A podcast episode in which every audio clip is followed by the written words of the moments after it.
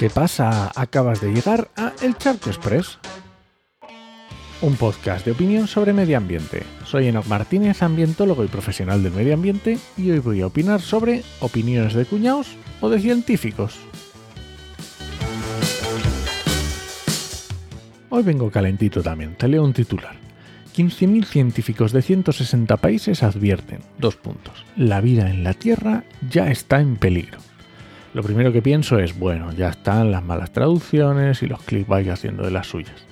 Y en realidad, pues es un manifiesto diciendo que los seres humanos lo llamamos fatal y en realidad no se refiere a todas las formas de vida y bueno, lo de 15.000 científicos mmm, ya veremos y las advertencias, pues a ver. Así que me voy al artículo original y el paper para comprobar. Y me caigo de culo. Resulta que no era una mala traducción o interpretación, era tal cual. Así que vamos a ir poco a poco viendo esto porque tiene tela. Voy con un artículo en castellano que por lo que te digo está bastante alineado con el paper. Abro comillas.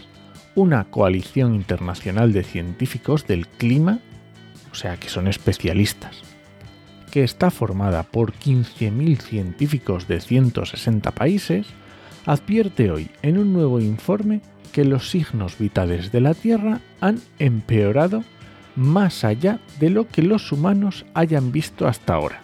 Bueno, hasta aquí nada nuevo.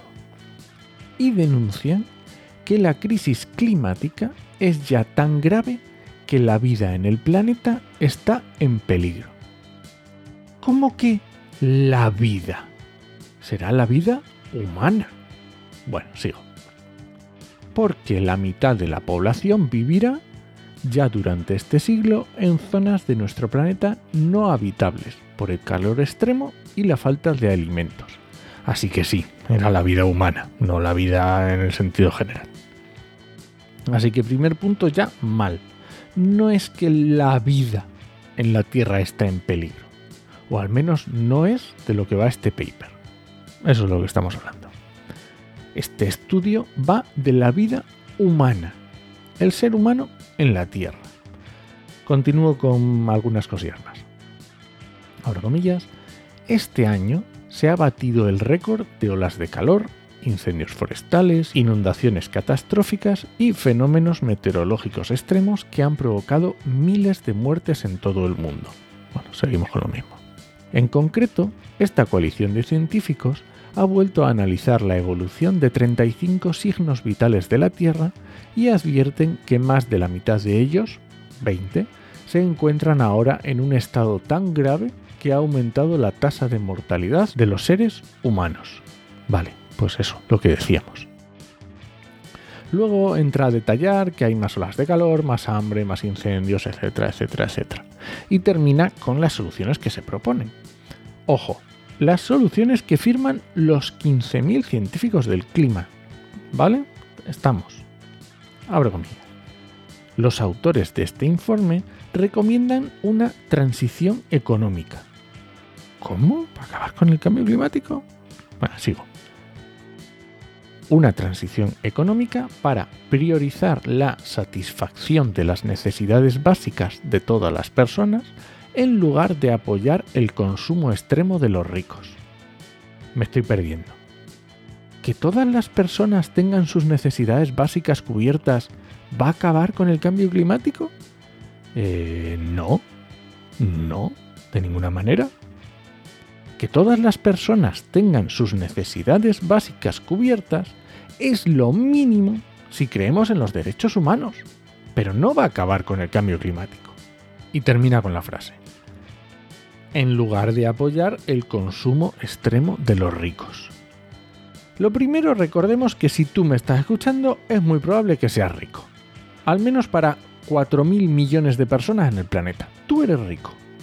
Y lo segundo es que, ¿queremos que los ricos no consuman en extremo? ¿O queremos que los ricos se conciencien y actúen en consecuencia? Porque a lo mejor no nos molesta el consumo extremo de parques nacionales o el consumo extremo de turismo de estrellas. Y a lo mejor pues no nos interesa que vayan al espacio a darse un paseo, aunque solo sea una vez. Sigo. Por otra parte, estos miles de expertos también piden más medidas de los estados para fomentar la justicia de género, un mayor apoyo a la educación y los derechos de las mujeres y las niñas, lo que puede mejorar los niveles de vida y reducir las tasas de fertilidad. Y volvemos con lo mismo. ¿Queremos que exista justicia de género? Por supuesto. Cualquier persona que defienda los derechos humanos quiere eso. Ahora, ¿la justicia de género acabará con el cambio climático? Pues no, lo siento. ¿Podríamos acabar con el cambio climático esclavizando a la mitad de la población? Pues si nos lo proponemos igual sí.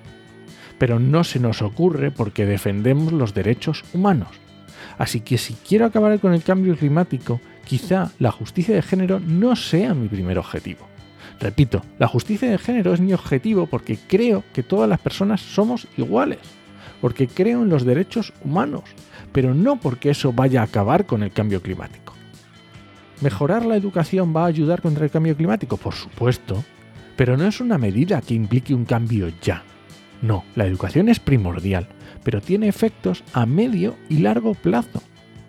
No ahora, cuando tenemos ahora mismo la emergencia climática. Bueno, ya termino. Los derechos humanos los apoyaré siempre. La justicia, la igualdad, por supuesto. Pero ¿no era algo para acabar con el cambio climático por parte de los científicos del clima? Me parece muy bien que los científicos den sus opiniones, perfecto, pero que no las confundan con sus investigaciones. Una cosa es ciencia y otra cosa es opinión. Y ya lo he dicho más veces, vamos por partes. Que meter todos nuestros deseos en un mismo saco y pedir la carta a los Reyes Magos, pues, pues no funciona. Y nada más. Este ha sido el Charco Express de hoy.